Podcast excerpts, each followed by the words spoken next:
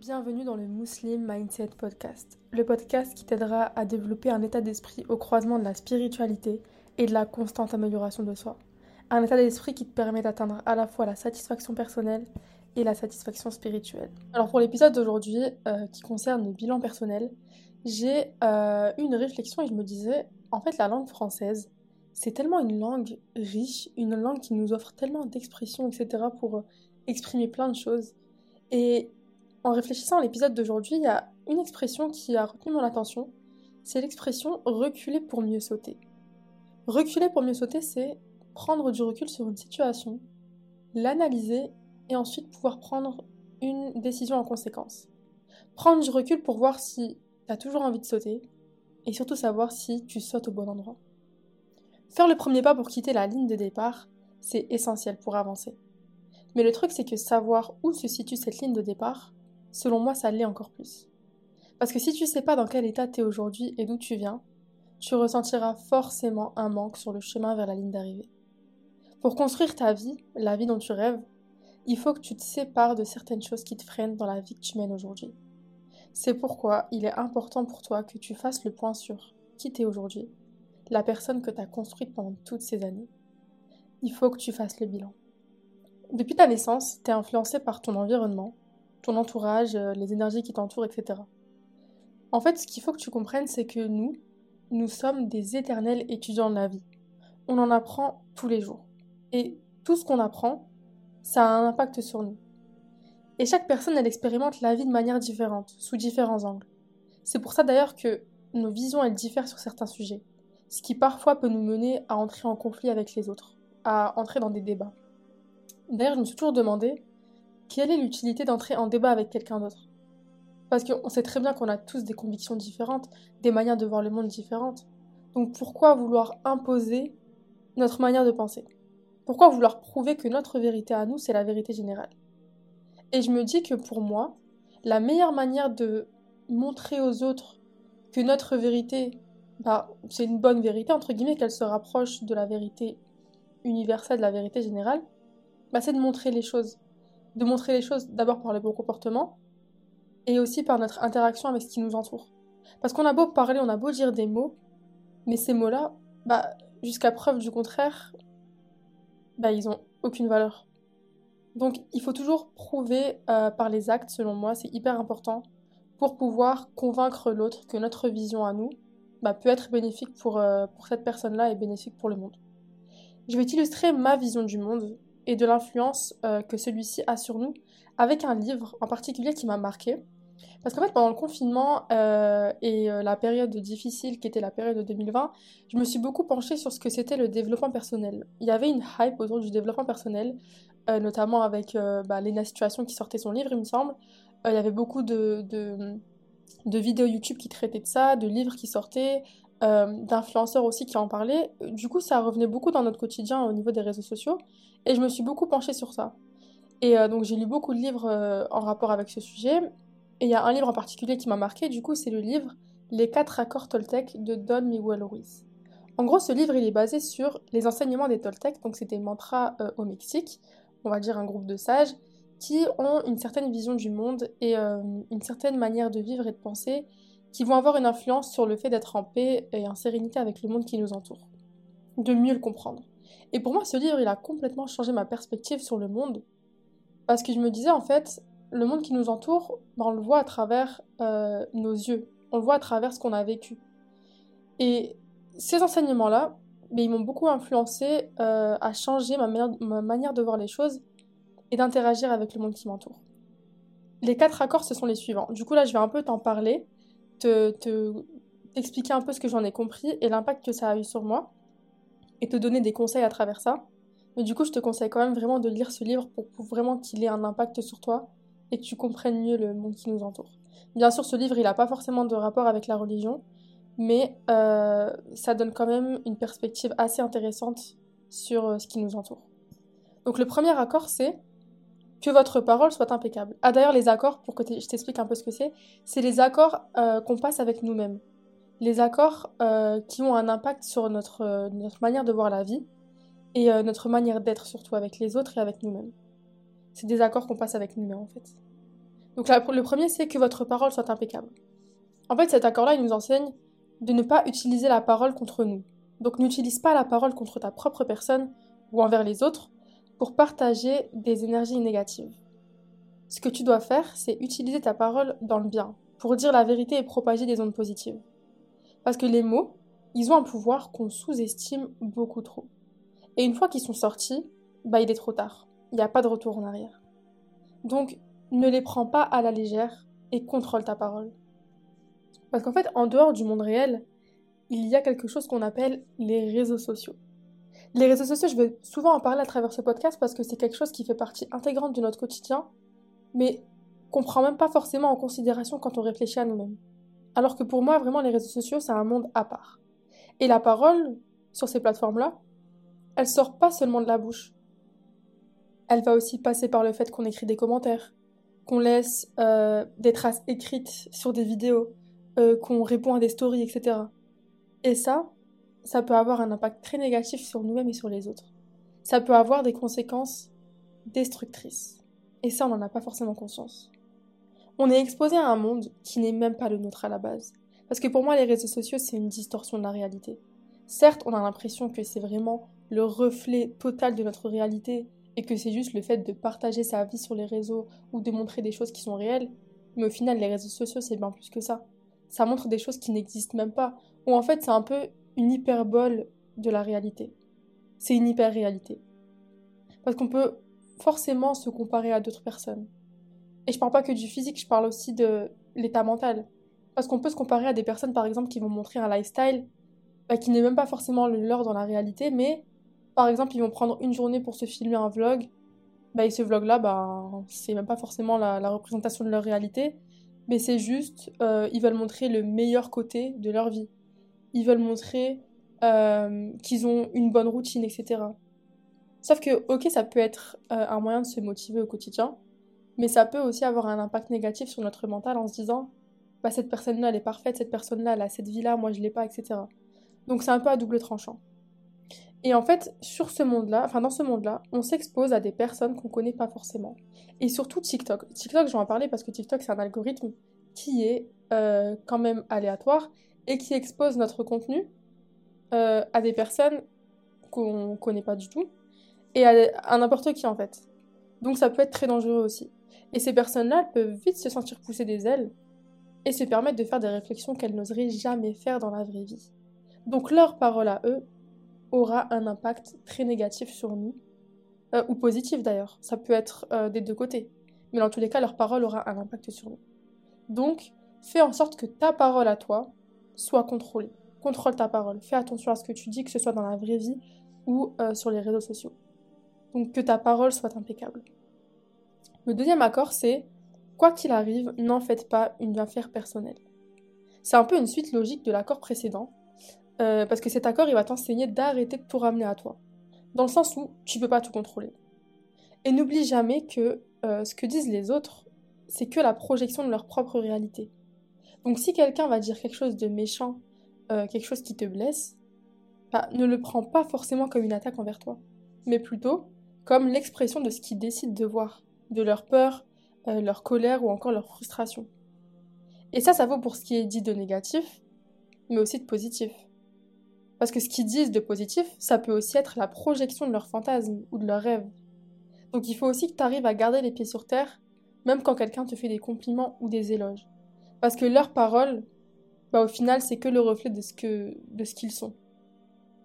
Donc sois dans le détachement. Et surtout, il faut que tu aies la pleine conscience de qui tu es vraiment, et pas la personne que les autres pensent que tu es, ou veulent que tu sois. Donc quoi qu'il arrive, n'en fais pas une affaire personnelle. Et tu verras que tu te sentiras beaucoup plus sereine au quotidien. Parce qu'au final, il n'y a, a que ce que tu penses de toi qui va être important.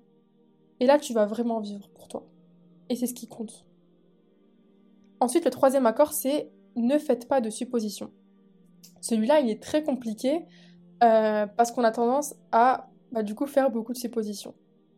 Euh, sur le monde qui nous entoure, sur on se fait des scénarios, on pense à beaucoup de choses, etc. Donc, ça peut être dangereux pour nous. Sauf qu'il ne faut pas que tu crées des hypothèses sur la vie qui sont basées sur ta vision. Parce qu'en fait, elles pourront vite devenir pour toi une réalité et une certitude.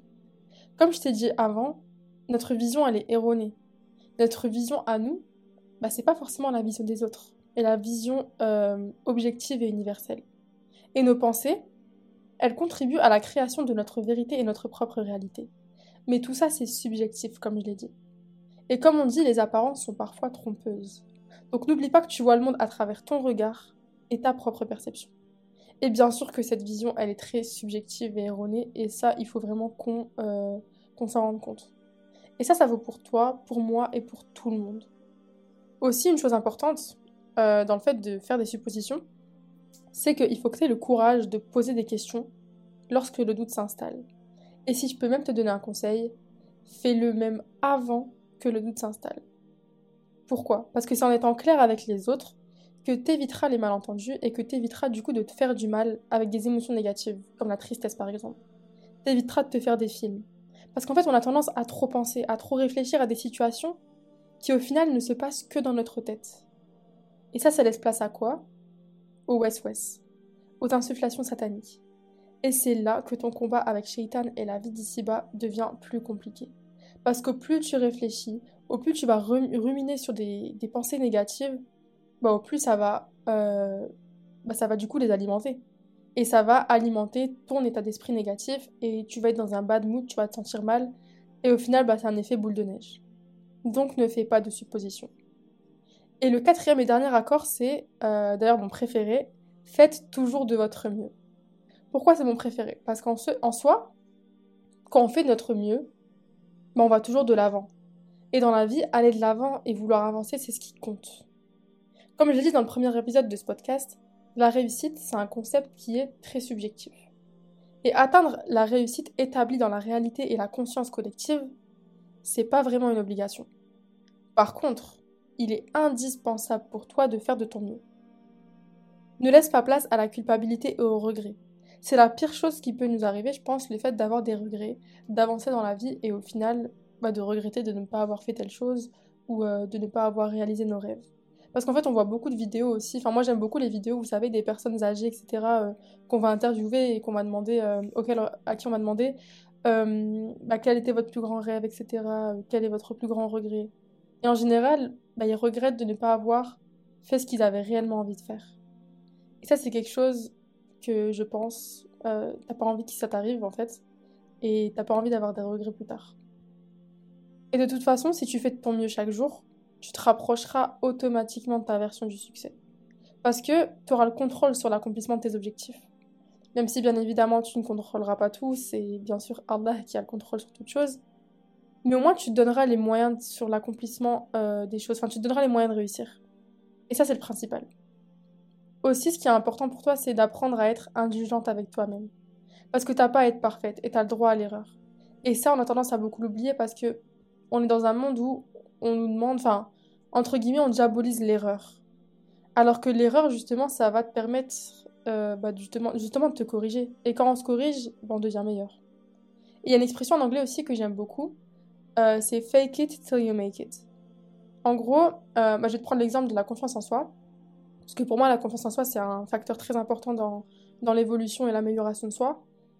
En fait, si t'as pas confiance en toi aujourd'hui, c'est pas forcément grave.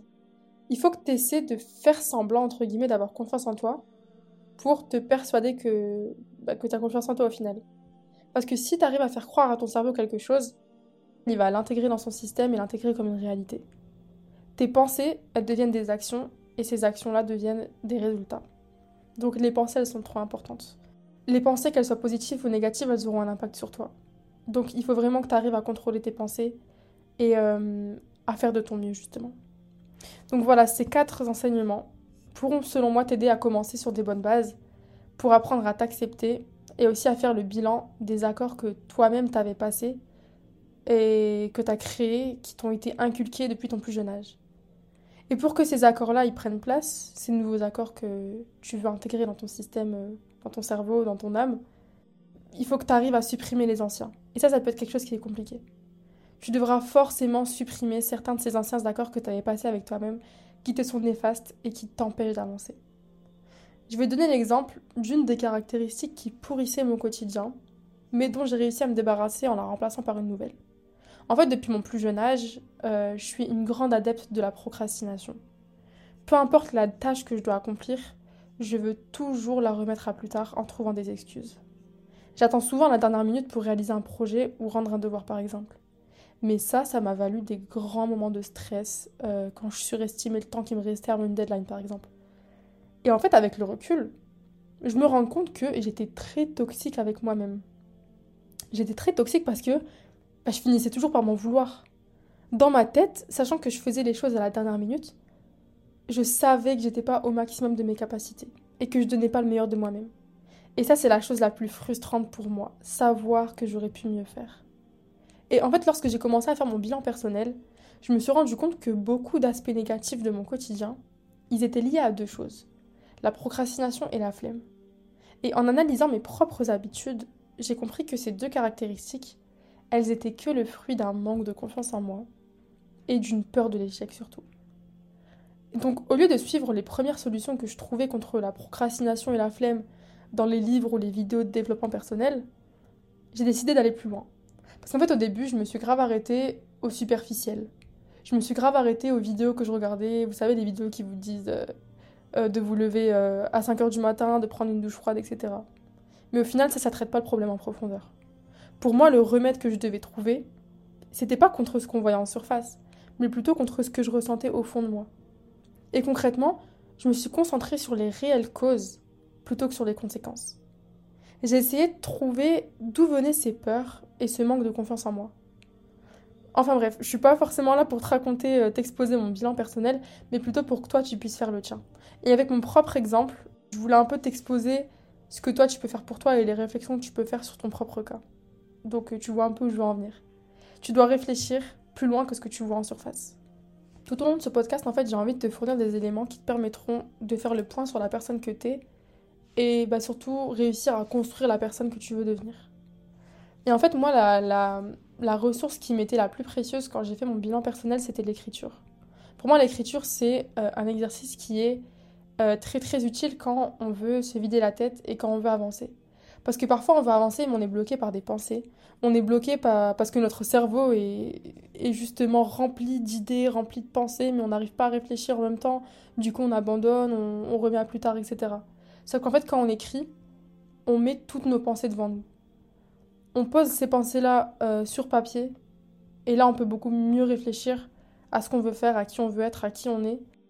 Donc je te conseille d'écrire je vais te, je vais t'exposer un peu les questions que moi je me suis posées pour faire mon bilan personnel, pour que ça te donne un peu une ligne directrice euh, de ce que tu peux faire pour toi, pour mieux te comprendre justement. Et euh, pour moi, le bilan personnel plutôt, c'est euh, utile. Pourquoi? Parce que du coup, tu pourras voir d'où tu pars. Et ça, comme j'ai dit au début de cet épisode, c'est hyper important de savoir où se situe la ligne de départ et qui t'es aujourd'hui, si tu veux atteindre la personne que tu seras demain. Je me suis posé des questions. La première question que je me suis posée, c'est pourquoi est-ce que je ressens le besoin euh, de faire un bilan personnel aujourd'hui? Pourquoi j'ai besoin de ça? Ensuite, je me suis posé des questions euh, assez générales qu'on se pose, on va dire, mais sur lesquelles on ne prend pas assez de temps de réfléchir. D'abord, c'est quoi mes valeurs les plus profondes? Pas les valeurs qu'on m'a imposées depuis mon plus jeune âge, mais les valeurs qui me sont chères à moi. Quelles sont mes peurs? Et pourquoi j'ai peur? Pourquoi, enfin, d'où viennent ces peurs justement? Aussi, quels sont mes plus gros défauts? Et quels sont les plus gros problèmes auxquels je dois faire face au quotidien? Et est-ce que j'ai le pouvoir de m'en débarrasser? Qu'est-ce que je peux faire pour lutter contre ces problèmes et l'impact qu'ils ont sur moi. Ensuite, je me suis posée sur euh, une question et je pense que c'est la question sur laquelle je me suis posée le plus longtemps, c'est quels sont mes rêves et mes aspirations les plus profondes? Pourquoi je me suis posée longtemps sur cette question? Parce qu'en fait, je me suis dit, au début, je me mettais grave des limites euh, sur ce que je voulais faire, ce que je voulais devenir. Parce que inconsciemment, bah, la société, même nos familles, nos... enfin, notre environnement, notre entourage, etc., nous mettent inconsciemment des limites sur les rêves qu'on peut accomplir et qu'on veut atteindre. Sauf qu'en fait, quand tu réfléchis à ces questions-là, c'est pour ça que je préfère te demander quelles sont tes aspirations les plus profondes plutôt que quels sont tes rêves. Parce que quand on pense à aspirations les plus profondes, ça veut dire qu'est-ce que tu as vraiment envie d'accomplir dans ta vie. Il faut pas que tu réduises tes attentes et euh, ce que tu as envie d'accomplir dans ta vie aux autres. Il faut vraiment que tu te concentres seulement sur ce que toi tu veux accomplir et que tu visualises cette réussite et ces rêves. D'ailleurs, la visualisation, c'est quelque chose de très important. Et moi, ce que j'ai utilisé, c'est du coup un vision board. Je pense que tu sais ce que c'est. C'est en fait le fait de mettre devant toi tes rêves, en fait. Euh, moi, je l'ai fait sous la forme, par exemple, d'un tableau euh, sur lequel j'ai accroché des photos de ce que je voulais accomplir, des photos des endroits où je voulais aller, euh, plein de choses comme ça. Et quand tu visualises tes rêves et tu les vois devant toi, par exemple, tous les matins, bah, ça te motive encore plus à continuer. Ça te motive encore plus à te lever le matin et à accomplir des choses et à faire en sorte justement d'avancer pour se rapprocher le plus possible de ces choses que tu vas atteindre. Donc la visualisation, c'est vraiment quelque chose qu'il faut que tu prennes en considération dans ton quotidien et que tu essaies de mettre en place euh, bah, des techniques un peu pour pouvoir justement voir tes rêves tous les jours et ne pas les abandonner surtout. Et la question que je me suis le plus posée aussi, qui m'a vraiment... Euh, sur laquelle en fait je me suis posée, je me suis dit, mais je me suis jamais posé cette question avant, c'est qu'est-ce qui me fait réellement sentir envie ça, c'est une question qu'on se pose même pas. Enfin, moi, personnellement, je m'étais jamais vraiment posé cette question. Je vivais un peu de manière passive, je vivais pour accomplir des choses. C'est par exemple, vous voyez, quand on est petit, on va à l'école. On va à l'école après pour avoir le bac. Ensuite, on a le bac, on va en études supérieures, etc., etc. En fait, on vit tellement dans un monde de distraction qu'on prend même pas le temps de réellement vivre. Pour moi, parfois, on est juste là en mode on existe, plutôt on vit. Parce que pour moi, je fais vraiment une différence entre le fait d'exister et le fait de vivre. Exister, c'est juste on est là de manière passive, on subit un peu le monde qui nous entoure sans vraiment euh, faire quelque chose, quelque chose de concret. Alors que vivre, c'est vraiment comprendre qui on est réellement, comprendre ce qu'on veut et avoir une réelle interaction avec le monde qui nous entoure. Et il y a une citation euh, de Saint-Exupéry qui me vient en tête et une citation que j'aime beaucoup, c'est On ne voit bien qu'avec le cœur, l'essentiel est invisible pour les yeux. Et pourquoi j'aime bien cette expression? Parce qu'il s'applique à plein de niveaux de notre vie, à plein de choses. Cette expression, elle met un peu en avant la vision du cœur. La vision du cœur, pour moi, c'est une vision profonde euh, du monde qui s'oppose un peu à la perception ordinaire qu'on peut avoir des choses. En fait, tous les jours, on ne prend même pas en considération les choses qui nous entourent. On ne donne pas forcément d'importance aux objets, aux personnes, euh, aux paysages, aux, choses qu'on voit, etc. On n'établit aucun lien avec le monde qui nous entoure. On est juste là de manière passive. Donc la vision du cœur, c'est lorsque notre cœur, justement, notre âme s'ouvre au monde pour mieux le comprendre, vous voyez? Et du coup, bah là, on ressent beaucoup plus de choses et euh, on est beaucoup plus apte à comprendre euh, le vrai but de la vie et de se laisser guider du coup. Pose-toi cette question qu'est-ce qui te fait réellement sentir envie? Et aussi, euh, une question que je me pose, c'est c'est quoi ma priorité absolue? Donc pose-toi cette question. Pour toi, qu'est-ce que tu veux faire passer en priorité dans ta vie Qu'est-ce que tu veux vraiment vivre Et euh, bah, c'est quoi tes réels objectifs au final? Et la question la plus importante pour moi, c'est qu'est-ce que tu pourras faire justement pour sortir de cette zone de confort dans laquelle tu es actuellement et qui te permettra d'activer ce changement de vie? Donc là, je t'ai un peu exposé les questions que moi je me suis posées pour faire mon bilan personnel et desquelles tu peux t'inspirer. Euh, mais n'hésite pas à rajouter des questions que tu penses pertinentes pour toi. Et surtout, comme je t'ai dit, pose-toi assez longtemps pour pouvoir vraiment réfléchir. Et, euh, et n'hésite pas aussi à revenir sur les questions, à revenir sur tes réponses, parce qu'on est beaucoup influencé par euh, nos pensées, comme j'ai dit tout à l'heure. Et ça peut vraiment influencer notre mood. parfois, tu peux penser que cette chose est bien pour toi, alors qu'au final, non, etc. Enfin, prends vraiment le temps de, répondre à ces questions de manière euh, très subjective, du coup, selon ce que toi tu veux et pas ce que les autres attendent de toi aussi, c'est important. Note ces questions, réfléchis-y à tête reposée et reviens souvent dessus. Dans tous les cas, tout au long de ce podcast, j'essaierai de te fournir des éléments pour que justement tu puisses avoir euh, la réponse à toutes ces questions. Donc, utilise ces questions pour faire ton bilan de pensée général, après quoi tu pourras en quelque sorte te reprogrammer, on va dire, pour adopter le Muslim Mindset. T'as remarqué d'ailleurs que le nom du podcast c'était Muslim Mindset. Donc je vais profiter de cet épisode pour justement t'introduire ce sujet et surtout l'importance de l'adopter au quotidien. Alors pour moi, le Muslim Mindset, c'est l'état d'esprit à la croisée de l'amélioration de soi, l'ascension spirituelle, mais aussi l'épanouissement intellectuel. Et ça me tient à cœur d'en parler aujourd'hui, surtout quand je vois ce que devient la communauté musulmane, mais surtout les jeunes générations. Parce qu'en fait, on a tendance à considérer la religion et la vie du musulman comme juste le ratio halal-haram. Et ça, en fait, on peut pas s'en vouloir parce que bah, notre génération, elle est très exposée euh, à l'information. C'est une bonne chose et une mauvaise chose à la fois. Parce qu'on peut avoir accès à bah, toutes les informations nécessaires justement pour se développer. Mais justement, on peut avoir accès à n'importe quelle information. Et ça peut être bénéfique pour nous comme ça peut être très dangereux. On va pas forcément vérifier les sources, ou on va se fier à des personnes qui paraissent pour nous euh, religieusement inspirantes ou euh, pieuses, etc. Alors qu'au final, c'est tout le contraire. Et dans cet épisode, je veux m'adresser particulièrement aux nouveaux musulmans, ou même aux musulmans de naissance, qui n'ont pas forcément porté attention euh, à l'islam pendant leur vie, mais qui aujourd'hui se rendent compte de son importance. Prenez votre temps. Je sais que la communauté musulmane française, euh, en particulier française, hein, elle est très dure euh, et elle vous balance des rappels à tout va sans forcément prendre des pincettes. Les musulmans de France, lorsqu'ils voient quelqu'un faire un péché ou dévier du droit chemin, bah, ils vont plutôt vouloir le punir que le guérir. Et ça, ça peut être très compliqué, on le voit de plus en plus sur les réseaux sociaux d'ailleurs. Mais en fait, je trouve ça très triste. C'est triste parce que la communauté musulmane, à la base, elle est là pour s'entraider et non se descendre. Donc le conseil que je peux vous donner, c'est vraiment essayer d'abord de rencontrer Allah et le Coran et le prophète avant de rencontrer les musulmans.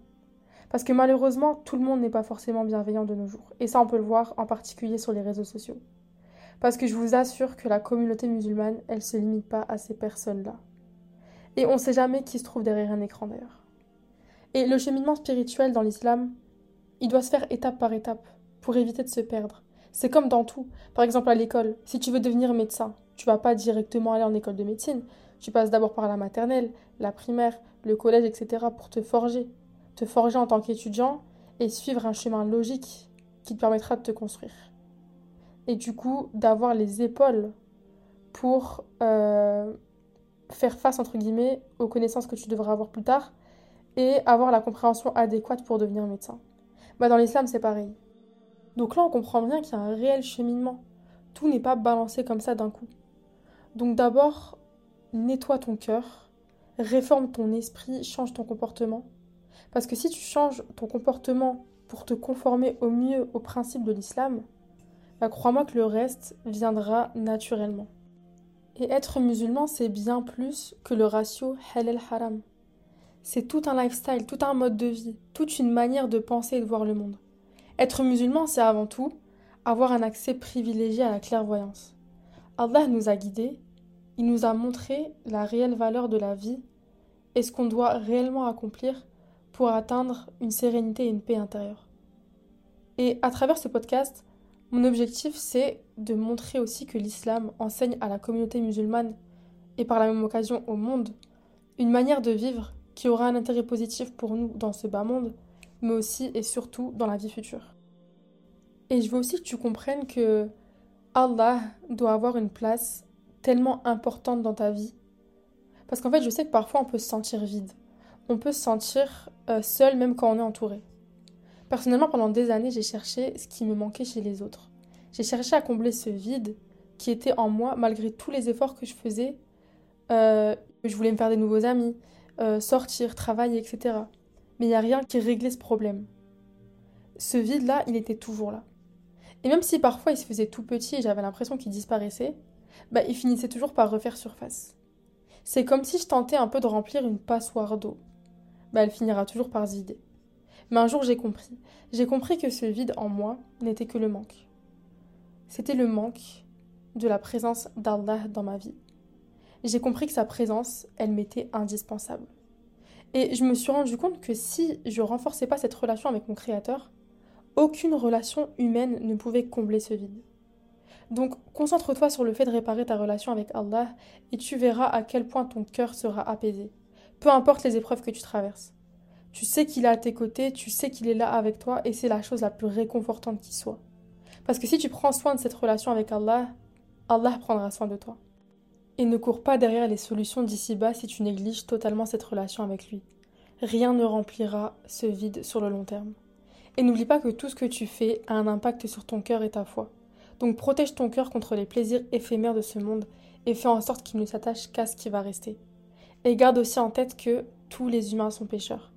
Mais les meilleurs d'entre nous sont ceux qui se repentent. Donc fais toujours les causes pour devenir meilleur. Et je sais que pour beaucoup de jeunes aujourd'hui, il est difficile d'avoir une bonne compréhension des autres et du monde qui les entoure. Et ce problème pour moi, il réside dans le fait que bah, ils n'arrivent pas forcément à comprendre euh, bah, leur personne, à se comprendre eux-mêmes. Le truc, c'est que on n'a pas tous grandi dans un environnement sain, un environnement qui favorise la connaissance et surtout l'acceptation de soi. Donc, le conseil que je peux te donner aujourd'hui, c'est avant de vouloir la paix dans ton monde extérieur, cherche-la dans ton fort intérieur. Et tu verras que tu auras déjà fait un pas de géant vers ce qu'on appelle la sérénité et l'âme tranquille. Fais aussi le bien autour de toi et tu verras que par la grâce d'Allah, il te reviendra et euh, tu verras l'impact que le bien que tu fais aux autres aura sur toi-même. Sois l'âme bienveillante que les autres souhaiteraient pouvoir rencontrer mille fois. Et pour terminer cet épisode, je vais encore te citer Antoine de Saint-Exupéry qui nous dit Le véritable voyage, ce n'est pas de parcourir le désert ou de franchir de grandes distances sous-marines, mais c'est de parvenir en un point exceptionnel où la saveur de l'instant baigne tous les contours de la vie intérieure.